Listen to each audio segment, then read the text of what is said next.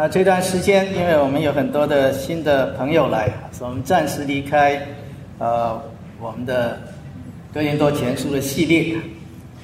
那今天我们讲一个大家都啊很关心的一个一个议题，就是关于自由。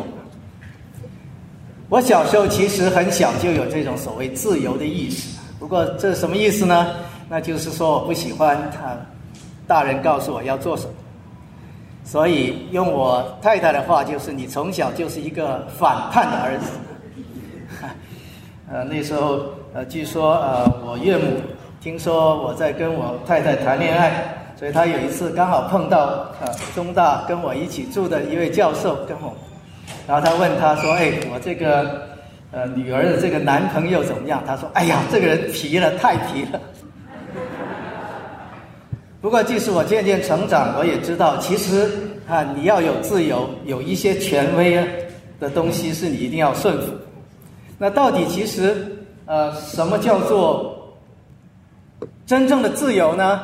怎么样才能得到真正的自由？其实我们很多人并不真正的了解。在我们的生命里面，我们觉得就是我们喜欢要做什么就做什么，但是其实我们也感觉到，如果真是这样的话，我们并不就有自由。那今天我们刚才读的这段经文，是啊那个耶稣跟他的一些犹太人的门徒啊说的。那耶稣一开始这里说：“你们若传啊。”我的道啊，你们若遵守我的道，就是我的门徒。然后你们一定晓得真理，真理叫你们得自由。哎，这些犹太人的他一开始的门徒都是犹太人，他们在想：哎，摩西给了我们律法，那耶稣你现在是来传道啊，成为他的福音。可是我们从来就懂得真理啊。啊，那就是摩西给我们律法。那耶稣，你说你因为遵守我的道，你就知道真理，就给你自由啊。其实这个犹太人不是太明白。然后他们就说：呃，我们是亚伯拉罕的后裔。那亚伯拉罕是犹太人的老祖宗，是神跟亚伯拉罕签了约，说你的后裔要万呃万族的要敬畏你的后裔啊得福。啊，他们觉得我们是亚伯拉罕的后裔，我们是亚伯拉罕正房啊生的啊，这正式的太太生的，不像阿拉伯人啊，他们是那个呃亚伯拉罕太太的奴仆生的，他们是奴隶，生来就是奴隶，我们生来就是主人，我们怎么会做奴隶的？你说我们做奴，你从来没做过奴隶，我们是亚伯拉罕的后裔。那耶稣说，实实在在告诉你，凡犯罪的。就是罪的奴隶。我想这些犹太人，他犯罪的概念跟跟耶稣不太一样。哎，我们这些人呢，那些什么税吏啊，什么娼妓啊，早就被赶出犹太会堂。他们所以凡是还是属于犹太人在里面的，我们都是神的儿女，我们将来都都得救的啊。那我们都不做任何奴隶，现在说是做罪的奴隶啊。他们的观念里面，我们没有啊。可是耶稣啊，好像说，因为你们现在得了自由，就好像你们本来是奴隶啊。现在你信了真理呢，你本来是犯罪的，是做罪的奴隶。那这什么意思？犹太人当时也这些信徒也不太明白。然后他说：“天父的儿子，若叫你自由，你就真自由。”那我知道约翰福音里面讲天父的儿子。讲到神的儿子，是在讲耶稣，说他是神的独生儿子，说只有他是从永恒里面跟神同在的。那我们这些人现在信了耶稣，也说被神收纳为他的儿女了，回到他的家。不过我们称为是神的嗣子，是领养，是嗣子。他神的儿子要叫你得自由，你就真自由。所以这有几点。当时他们不明白，第一是真理要叫你得自由，第二是说他们在最终是罪的奴隶，他们以前是在最终是罪的奴隶，第三是说天父的儿子叫你自由就得真自由，所以我下面啊从这三个方面来谈一下，那就是一开始是真理使我们得自由。看这个人勇敢不勇敢？哈哈，大概这样的人大概死好几百哈。啊，我觉得我好，我以前年轻的时候，那时候在在农村啊，啊，我们都是在一个光秃秃的山上搭那个房子。我们这帮哈不怕死的，有一帮男生啊，就是我们几个人，外面下雷雨，那个是高雷区，下雷雨在光秃秃的山上，砰打雷，我们就跑出去，打死我吧，觉得很自由哈，天不怕地不怕。不过其实我们是啊，我是知识分子家长大的，其实三号啊，我们知道有一样权威，你一定要顺服他，如果你。真的要有自由，那你一定要绝对的遵从自然的规律啊！我们以前相信，好像什么是真理啊？自然的规律，真理。从小，哎，爸爸是搞数学，是数学家啊；姑父是物理学家，妈妈是生物学家。那我们搞清楚这个科学，我们就掌管一切，这就是真理。我们也知道，你真理不能违反啊。你说我不喜欢这个自然规律，不行啊！科学家不能创造自然规律，只去发现。就像我爸爸他们那么聪明，他也最多是发现规律。那你发现了就一定要遵遵守啊。可是呢，啊，今天如果我们常常说我们这个时代叫后现代，那什么意思啊？那在我们以前那个时代，就是我们相信，我们小时候相信，只要我们做实验。啊，用我们的理性，我们一定能够发现客观规律。我们的主观规律一定可以不断的逼近那个客观规律。不过到了我们这个现代，叫后现代，如果你仍然这样想，我想很多科学家说你，你不行啊。今天很多人说后现代的意思说现在没有真理，其实不是，意思是说今天人不能够通过自己的实验或者你的理性。可以确定，你现在有一个科学理论，它一定是客观的。一说它是你的主观的想象跟客观的是一样的，或者是无限逼近的。现在我们不能说，像我是本来学物理，那哇，我们觉得呃非非常，我们知道世界是有开始啊，怎么开始？其实那不过是有几个。啊，我们现在观察到的一些现象，然后把它推导回去，因为人类其实很有限的，我们很有能力，但是我们不能超越时间，我们不能回到以前。然后我们说，哇，即使这个理论跟所有这些我们看到一些最主要的实验都非常结合、非常吻合，但是还还是很多问题。这个世界有一个开始，本来我们相信自然律是永永恒的，就像神一样。啊，原来在那个起点爆炸之前，所有自然律都没有，或者都不遵守。那一个超自然的过程，的，起点从数学的角度上，什么都就是一个 一个点，也没有体积，也什么都没有的一个数学点。那之前的世界，在规律之前，原来还有更永恒的东西吗？那这个爆炸出来，绝对不像我们这个世界观察的任何一种爆炸，它变得越来越无序。而是越来越有序。那如果按照我们的想法啊，一个世世界如果没有信息输入去，它只会越来越无序。这叫热力学第二定律。那要不然必须有不断的这个所谓负熵的信息进去，它才能够保持有序。那这些东西是什么？在规律之外啊，其实我们解决不了，都是一种假设。让问题越来越多，我们觉得这个所有的这个世界很可能有十一维空间才能解决。说我们这一个定律，物理定律可以推出所有的定律，但是其实我们还是能够看见、感觉到的，包括我们的仪器能够感觉到，就是三维空间、一维世界。所以其他东西我们猜想肯定是有的，我们看见一个影子在动，那肯定有另外一个。不过你永远也许都不能够证明，因为我们的感官有这个局限。跟着可能再复杂，说我们很可能有啊一个不同的很多平行的宇宙，然后这个为什么这个宇宙在加速的膨胀？那一定哈里面有一些东西我们看不见的，提供这个能量叫做暗物质。可是这个暗呢，光都照不亮的，你没有人可以知道。所以其实世界是越来越不知道，我们越知道多，发现我们越不知道的越多。如果这个世界的客观规律就是那一个真理，然后如果没有神，那我们已经碰到极限了。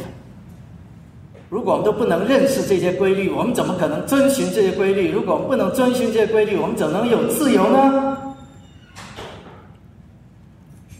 所以，除非是有一位神，除非是在这所有之外，在这后面还有一位活的啊，有全能的。但是，假如他有，但你不能认识他，这也没有用。你说有一位神存在，他掌管一切，不过不能认识他。但是耶稣呢，传给我们一个叫好消息。这好消息里面说，太初有道，道与神同在，道就是神。哦，原来在所有万物之前，我不知道在所有这些规律、所有这些物质世界能量产生之前，已经。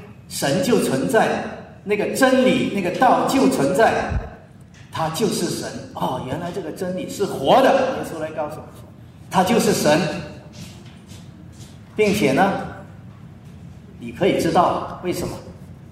因为他成了人的样式，道成了肉身，住在我们中间。所以这个道不但会说话，这个真理不但会说话，你可以跟他交往，你可以感受他，你可以经历他，你可以从他的作为里面知道他是可信的。也许我们不能明白所有的道理，但是你跟一个人交往，发现他很可信。就像你从小，哈，爸爸妈妈哈把你养大，啊，你这个东西不能动，要电死你的。哎，这个东西煤气不能去开封，你说我不明白。不过呢，你发现我可以信我爸爸妈妈，他们是爱我，所以你接着信心，你就不会去动这些了啊。虽然你的脑袋不能发现，所以如果人有局限性，靠我们自己去摸，几岁的小孩子要搞清楚所有这些东西，我们已经碰到极限了。但是如果有一位爱你的父母，他们又愿意让你知道呢，那你就有机会知道、认识。然后现在说这一位。成了人的样式，在我们当中，所以没有人看见那个超越的神，却借着耶稣，我们可以认识他，啊，这是好消息。刚才说，如果真理存在，你不知道他，你知道他，你不能遵循他，那你没有自由。你要有真正自由，一定要绝对的遵守那个具有权威性的，你喜欢不喜欢他掌管一切的那一个，现在那一个是活的。他就是神，还爱你。他进入到你的里面，他让你可以知道，从他的作为里面清楚知道他是可信，以致他把神显明出来。这显然是一个福音。啊，我这里都忘了，忘了这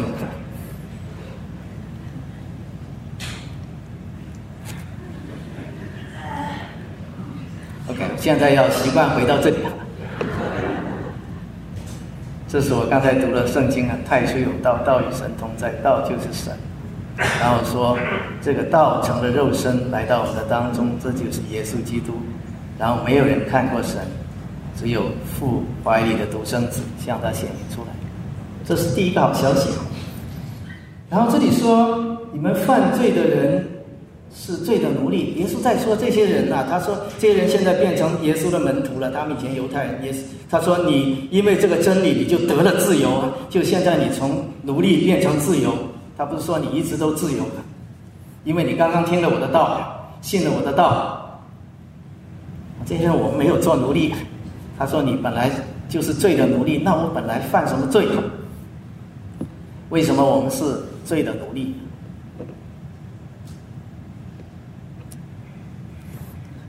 啊，我不知道你们呢。我第一次踏上美国的土地，就是：“哦，我我自由了，自由什么？因为我不要我妈妈管了。跟着我开始有自己的奖学金，那是彻底自由了。因为我现在开始用自己的钱了。一开始不要妈妈管，不过呢，是妈妈啊，是我外公的钱啊。”所以现在是自己的钱，不过忽然间发现有自己的钱不那么简单啊，不是你想用就用啊，那么一点点奖学金你要要去大吃几个大餐大概就没了。我的女儿在呃读大学的时候啊，她本来是读呃呃那个 pharmacy，就是读那个呃什么呃那个药物学博士啊，呃六年的课程。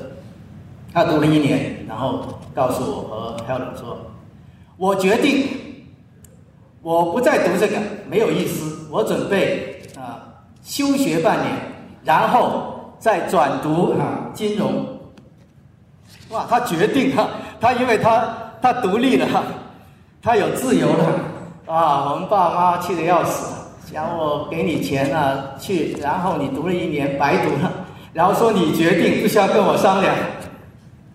所以后来写了一封信给我女儿，你 email，那我说，哎，你现在独立是很好，你是你可以决定你要做什么，啊，不过呢，啊，你现在也有一样东西很重要，当你什么都自己决定了，就是你要啊有责任了，啊，有一个人可能比你更聪明，啊，呃，更更愚蠢，可能比你呃更没有钱，将来。不过呢，因为他很啊，样样都啊很负责，很多使人可以信任他，所以呢，有很多朋友啊愿意帮助他，很多聪明的人愿意帮助他，很多有钱的人愿意资助他，啊，所以你可能很聪明，呃，一开始也有钱，但是如果你不很认真的来看待自己的责任。啊来建立信用，在人当中，将来你有去自由去选择，你却很少东西去选择，有没有人 哈要要给你借钱给你？没有人要跟你一起做事情。啊，后来我女儿告诉我说：“哎，她听进去了。她说谢谢爸爸，你把你的智慧那个智慧的语言告诉我。”所以我们知道。我们与人之间的关系，这所谓社会的关系，它有也有规律，它就像呃客观规律一样，就像呃自然规律一样。那是不是说我们掌握了这个规律，我们就有自由了？啊，我们知道怎么与人相处，我们知道这个啊社会的规律、社会关系的规律啊，很多人相信，那我们就有自由。只要我们绝对服从他。我们就有自由。Well，我一定要。其实我们都会啊，今天的科学家发现了很多的动物，它一生出来都会都会走动，都会站立，除了还需要爸妈啊，还需要妈妈给它吃奶，除了这个，可是人不一样。人生出来的时候啊，他的脑就是不健全的，在头几年，他要完全的依靠妈妈，他什么都不行。可是这几年是最关键的，他的脑里面关于社社交的那个那个属性，在他的脑袋那种能力在发展。啊，如果孩子头几年没有妈妈的这种依赖性，他基本上是很难发发育成这个脑的那一部分。管社交力量的那一部分能力的就发育不好，他一生可能都有问题。那为什么是这样？好像人生来他就是需要有一种相关性，一说我需要依赖于什某些人，人要彼此依赖，所以人有一种。内在的要求说：“我希望爱别人，甚至付出去爱别人，我会很满足。我也希望被别人爱。”人们好像在一心灵里面更加需要一种彼此依存，而且我们发现，连自然界也是彼此依存的。好像它生从来就是这样。我们人呼出二氧化碳，那个植物吸收过氧二氧化碳，然后它放出氧气。然后供给我们，我们看见这个蜜蜂去吃这个花蜜，它就帮助把这个花粉撒出去，让这个花能够成长。啊，我们看见这个海洋蒸发这个气，呃，蒸发这个水分到了天上，然后下雨来滋润地上的干干旱的那些植物。所以整个自然界是在一种彼此依存的里面的一种和谐的状态。好像我们看到应该是这样，人类应该在一种和谐的彼此依存、彼此相爱的一种关系里面，自然界应该是在一种彼此依存的一种和谐的关系里面。然后我们去研究这个社会的规律，发现不是这样。我们看见历代总是你死我活的征战。就中国而言，啊，你会发现，差不多六百年五六百年就是一个朝代的转换，啊，每一次这个转换都是你死我活，其中小的东西七八年就一次啊，从乱到治，从治到乱，以前讲，七八年就一次，不以人的意志为转移，那为什么人类不彼此相爱？大家不共存？不，为什么一定要什么东西觉得我们要你死我活呢？你问那些人为什么要杀人？你为什么要打那个国家？是因为你不够吃？不是，我不信得过他。我要是现在不把他搞下去的话，他就会把我搞下去。所以我们发现这个社会规律，为什么后来我们说研究啊？原来这是矛盾斗争，这是斗争的规律，总是一个旧的矛盾体啪啪啪斗，然后会转换，然后又又死掉，然后又产生一个新的矛盾体，所以永远如此。啊，听起来是这个规律是这么回事，不过不是太乐观。我们似乎在一个趋势里面成为这个的奴隶。那么今天我们可能有些科学家说，Well，这其实是一个呃混沌系统，整个社会现象没有办法预测。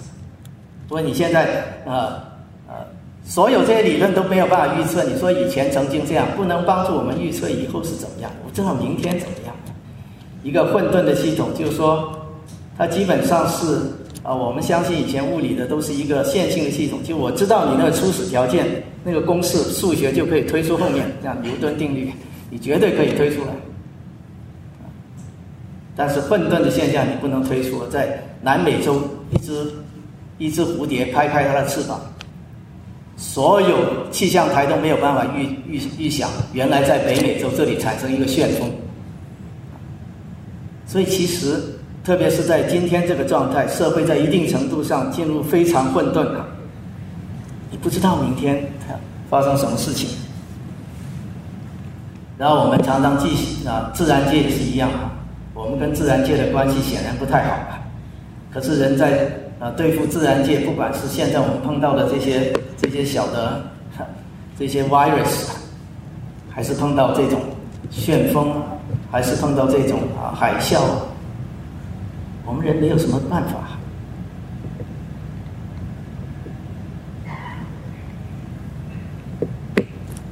我我这个片就倒一下。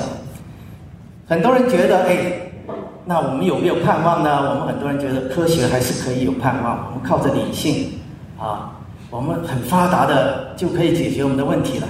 今天我们很多人啊害怕，我们有这种需要，需要社交，可是我们啊不行。不过有些东西可以帮助我们啊，所以 Facebook 出来的时候，这个脸书出来的时候，我有办法，我搞一个脸书哈。那大家虽然平常我很很腼腆，不想跟这个人交往，哈，他忽然间收到一个很漂亮的 picture 啊，我不需要看见他，我就做他的朋友哈。然后我一下子就有一大堆的朋友，我就可以交往很多，哎，就解决我的社会关系的问题啊。因为人类越来越孤独啊，人类越来越不信任彼彼此。人类越来越发现，我们处在一种极端的啊一种破碎的状态。哎，脸书可以解决，所以我们现在出了很多这种呃 media 啊。你发现忽然间，哇，我有几百万的粉丝啊！以前我都你就觉得哇，我们解决了这个问题，或者说机器人可以解决这个问题啊。你给你孩子买一个小机器人啊，现在机器人呢很厉害的，他你说哎乖乖你睡觉了，他说哎。妈咪，谢谢你。他就睡觉了。他会生病，他会叫你要帮他忙，你帮他忙，他解决。哎，多好啊！我要照顾弟弟，弟弟整天在吵啊。虽然如果弟弟听话，就满足了我这个呃社会需要。可是这个弟弟不听话，我就很 frustrated。那机器人多好！你如果有个机器人的太太，那更好了。哈，这个太太整天都跟我烦啊。那我有个机器人的太太，那以后我们的人际关系都解决了哈。所以这个呃，在一起孤独这本书哈，是这个啊 MIT 麻省理工学院一个社会学的教授，他做了很多的研究，这个机器人的这个 multimedia。他说没有使我们的社交能力提高，反而下降。现在是 together 就是一起孤独了，因为本来这些东西是可以帮助我们，本来我不大容易跟人家接连接，有个工具让我可以跟人家连接，可是真正的连接。真正的爱是要付出的，是要痛，是要牺牲。如果你不经过这个，其实你没有办法建立真正的感情。它不过是一个一个机器而已。所以现在的人，因为他可以 run away，我也可以不必去面对现实，在交往中要对付我们的问题，他是变得更不能交往。可是这些并不能真正满足他的原因，这个机器人也不行。最后。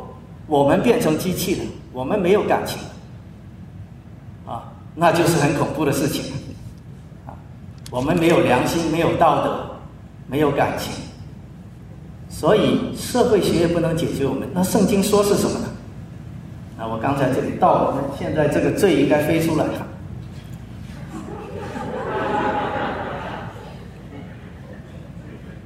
所以耶稣讲这个罪啊。圣经里面讲，其实神当初造我们的时候，确实他造了我们，我们都好像小孩子依附父母亲一样，来跟神有这样的关系。在我们跟神建立了很好的这个关系，我们有这个关系的基础上，我们跟弟弟妹妹，就是我们其他的人类，我们就有很好的关系。因为我们都安全了，我们知道父母总是爱我们，然后我们去爱他们，爱他们不不怕受什么损害，因为我跟爸爸妈妈的爱是很稳定的啊。那万物都是神造的，就是彼此依存、一起和谐的生活，然后人去带呃神让我们去管理万物，啊，一切都很好。有一天出了问题，这叫罪。什么问题呢？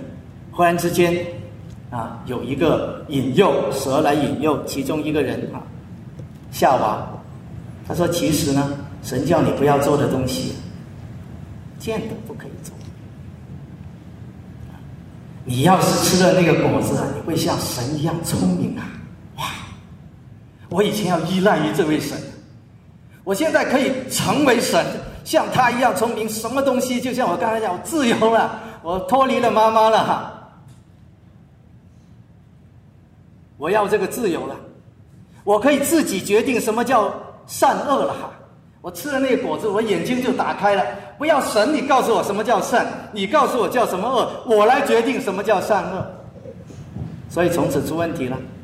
你不相信神，你不去依赖他，结果变成谁你都不信，连神造你的、爱你的神你都不信，你可以信那个人吗？哈！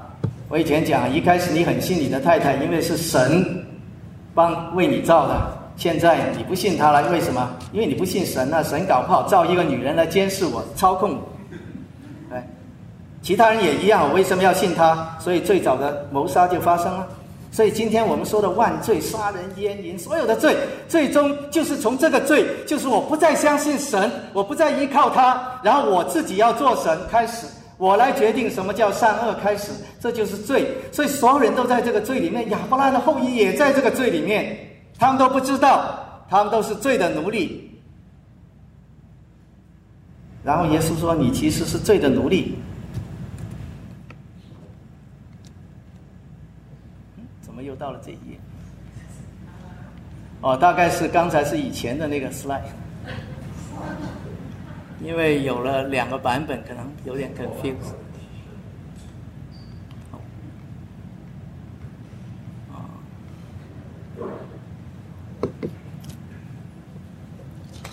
所以其实啊，人类人类的依存性，是我们自由必须的一个标准，一个重要的东西。但是这个依存必须是以神为中心，大家都依存他，有，然后我们之间才有彼此和谐的依存关系，我们才能彼此相爱。我放心的去爱对方，不需要害怕自己受到伤害，对方也放心的来爱你。我们不在人类彼此争。啊，争斗几千年，你说矛盾也好，啊，历史周期性也好，我们并不能解决我们的问题，而罪是其中最重要的问题。所以如果没有神，没有一位创造宇宙万物，他来造成为我们的依靠，他来使我们成为一体的话，不可能有真正的自由。假如你有这么一位父，但是人的现状是已经离开他。如果我们回不去，那神是一个公义的神，你自己背叛了我，你在外面拼命的做好事，你不能恢复跟我的关系，除非啊你的罪啊被对付了，你可以回归了，否则我们还是永远做神罪的奴隶。所以如果没有神，其实我们没有盼望；如果有了神，我们已经犯了罪，又没有办法回归，我们也没有盼望，仍然是做罪的奴隶。而耶稣来，他的另外一个福音，他说：“我传给你们这个道，你们现在听了，真理给你自由，因为他不但是真理、生命，他是那个道路，他是把你引回到、带回到。”天赋那里带回到与那一位创造你的当初跟你建立一个牢不可破关系，然后使得你在万物之之间能够建立这样的一个关系，带领这样关系的那一位，今天有一个人来带你回去，他靠他的血把你的罪洗净了，他成为那个和睦，他把中间的墙拆去了。这如果你犯罪是个事实。神不能够当你有罪为没罪，你不能靠自己跟神恢复关系。如果没有路，我们仍然没有盼望。但是耶稣一个好消息，他就是那个路，他来就帮助我们。所以第三个就是神的儿子使我们得自由。其实刚才讲了这些啊两个部分，我们都看到耶稣是那个真理，耶稣是那个道路，让我们回去。所以，耶稣是神的儿子，他给我们自由。我们其实已经初步论证、论证了这一点。不过，现在我们从另外再加一个角度，就是政治和道德的角度来看，为什么神的儿子使我们得自由？我们知道多少人看过这个电影《辛格勒的名单》？啊，辛格勒，辛德勒。辛德勒他是一个呃德国的纳粹的一个商人，他本来不过是一个商人，他就想发战争财嘛，所以他不断的很赚钱，然后来来生产，帮德军生产各样的东西，然后他用赚的钱又来贿赂那些德军的军官，啊，所以他就啊很有钱。但是后来他商号也受到良心的谴责，看到那些德军啊残酷的来谋杀那些犹太人。所以他开始呢，就因为你凡是进他的工厂工作，你就可以不必进到集中营，在那里差不多是啊，等于死刑，被任意的宰杀。所以他就尽量的用钱来买通那些啊那些德军的军官，然后把更多的人收到他的工厂，以致这些人得到保护，最后没有被杀。所以啊，那么在这里呢？这个跟他对话的人呢，是德军的一个一个军官呢，叫歌德。这个人非常残酷，他完全没有理由杀人的，他随便杀人。比方说，有一个女的犹太人的工程师告诉他：“哎，这个房子啊，这样建造的话不行的，会出问题。”他说：“哎，你说的是对吗？”好，其他人都按照他讲的去把这个房子重造，跟着拿起枪，啪，把他打死。就这个。这人告诉你一件事情，你都认为他是对的，你却把他打死了，他完全没有理由。他每天早晨起来刷完牙出去，啊，那些犹太人在那里哈搬东西，他他就好像打猎物一样，啪，啪，这是他每天都要做的事情，啊，然后他跟辛格勒讲，他说，这我可以随便杀谁就杀谁，这就是胖，这就是我的权柄。那辛德勒说：“我要真正的权柄，不是你想杀谁就杀谁，而是有一个人本来你完全有道理杀他，但是你却不杀他，这叫权柄。我告诉你，有一个王啊，他有一个人偷了他宫殿的东西被抓来，他完全可以，那个人知道自己死定了，他就在呃在这个王面前吓得要死。这个王说：‘哎，不要紧，啊，你的罪赦了。然后他告诉你，这个王叫有权柄。那这个纳粹军官他觉得自己很有权柄，可他心里其实羡慕。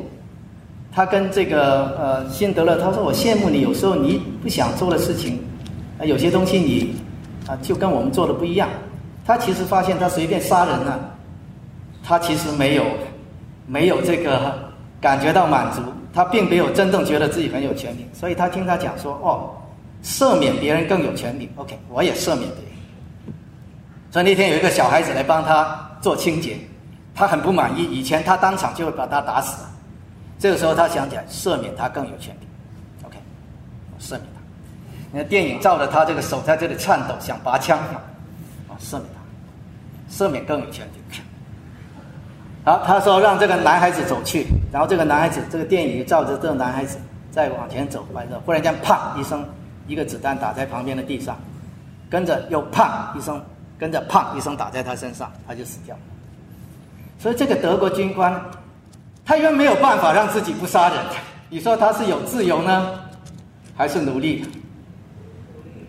嘿，今天很多时候我们想，哎呀，我们没有办法啊，科学规律、自然规律，我们现在没有办法知道社会规律，我们也搞不定。不过，如果有一个很有强势的一位英明领袖哈，或者是一个一群领袖。然后我们就搞定了。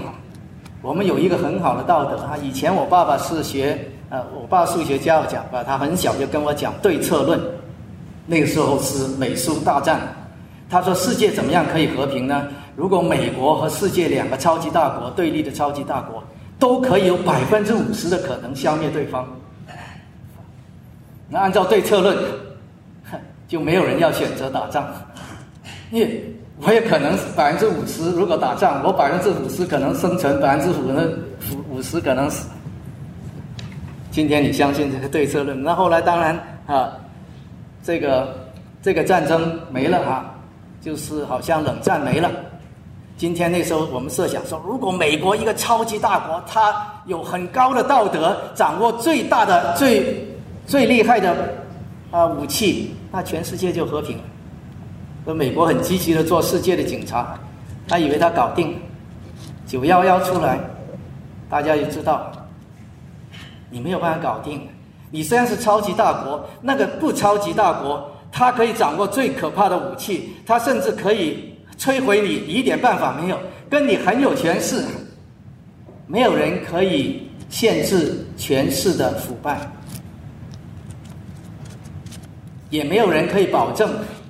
这些，所以没有人可以保证这些领袖，他们永远英明，有很高的道德。今天，你还相信某一个权势可以使世界和平吗？啊，当这个情形出出现的时候，说：“哎呀，他们不道德，他们怎么杀平民呢？这样的方式跟我打仗不道德。”那讲打仗还讲道德，所以道德今天。都是大家定的，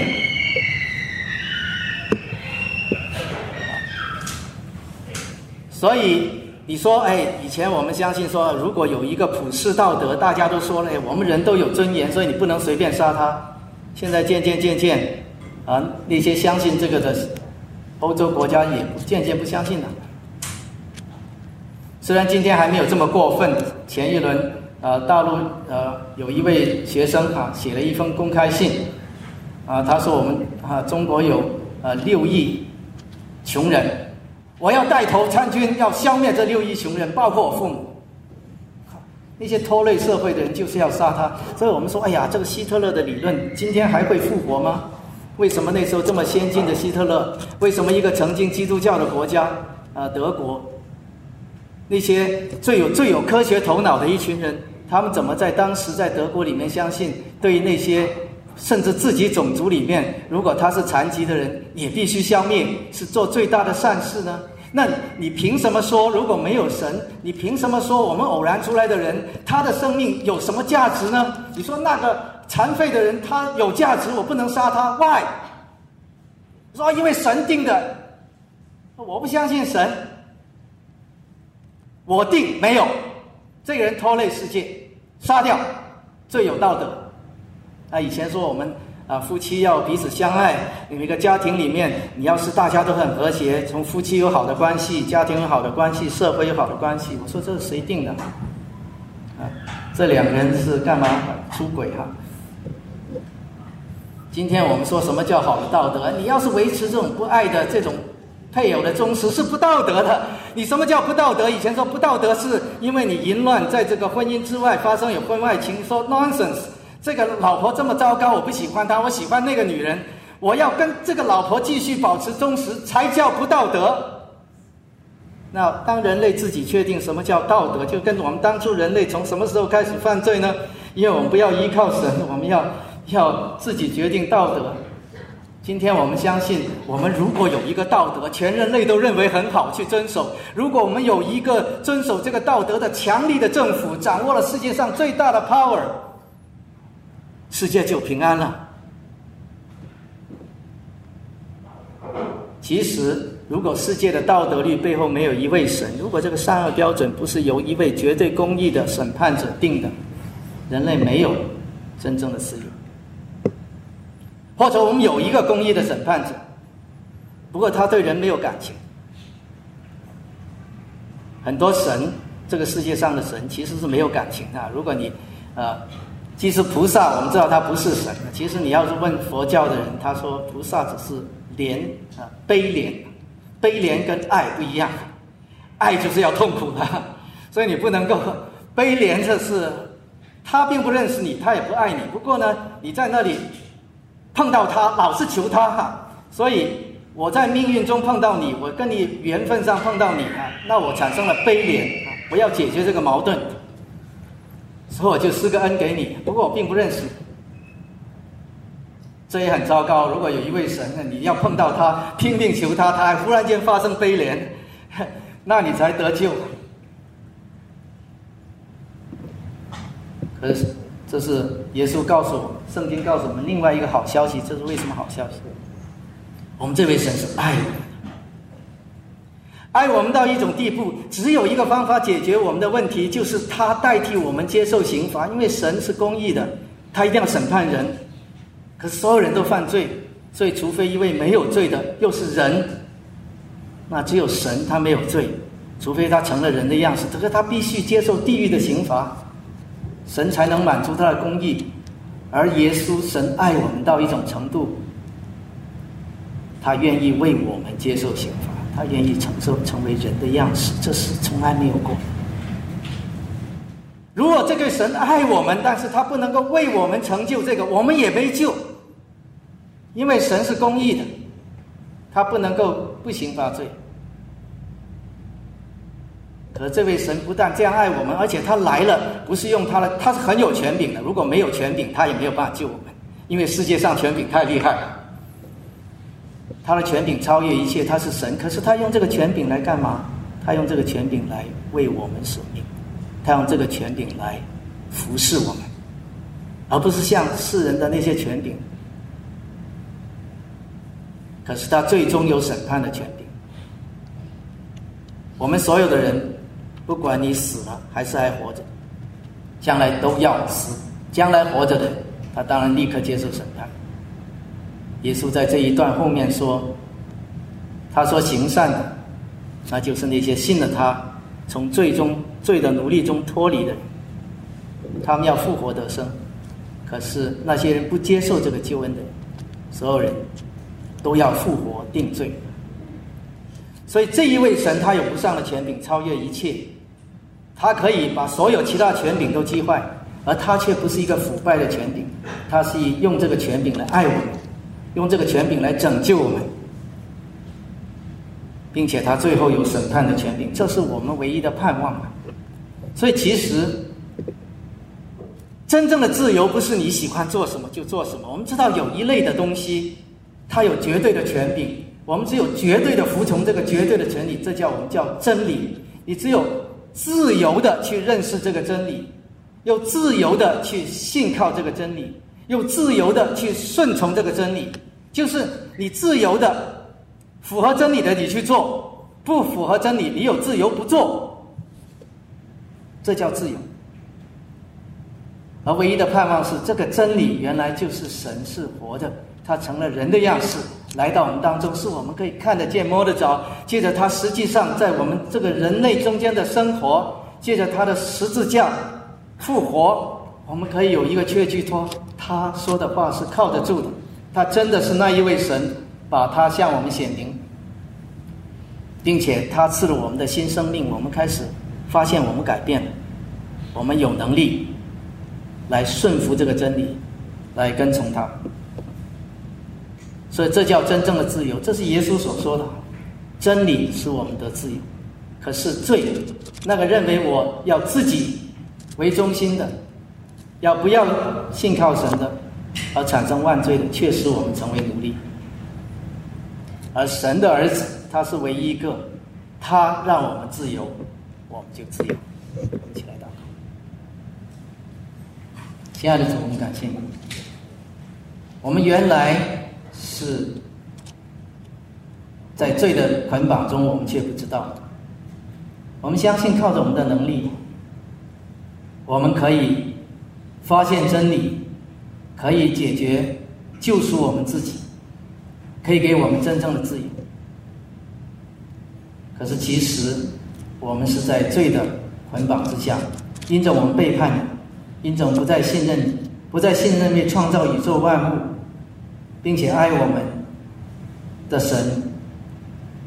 当我们自己做神的时候，我们却把一切的关系都搞坏。我们把自己陷在一个罪的捆绑和灭亡当中。感谢你，你本来就是真理。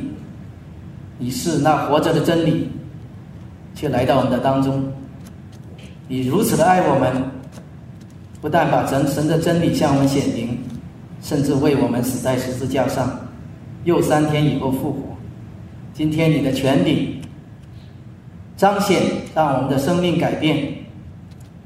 我们看到我们在这里面经历到那真正的自由。所以主。求你那些还没有认识你的人，也让他们可以认识这个真理，使他们得自由。我们这些已经觉得我们已经认识真理的人，让我们常常能够学习顺服这个真理，信靠这个真理，以致我们可以活出你的样式，活出那真正自由的人生。这样的祷告，奉主耶稣基督圣名，阿门。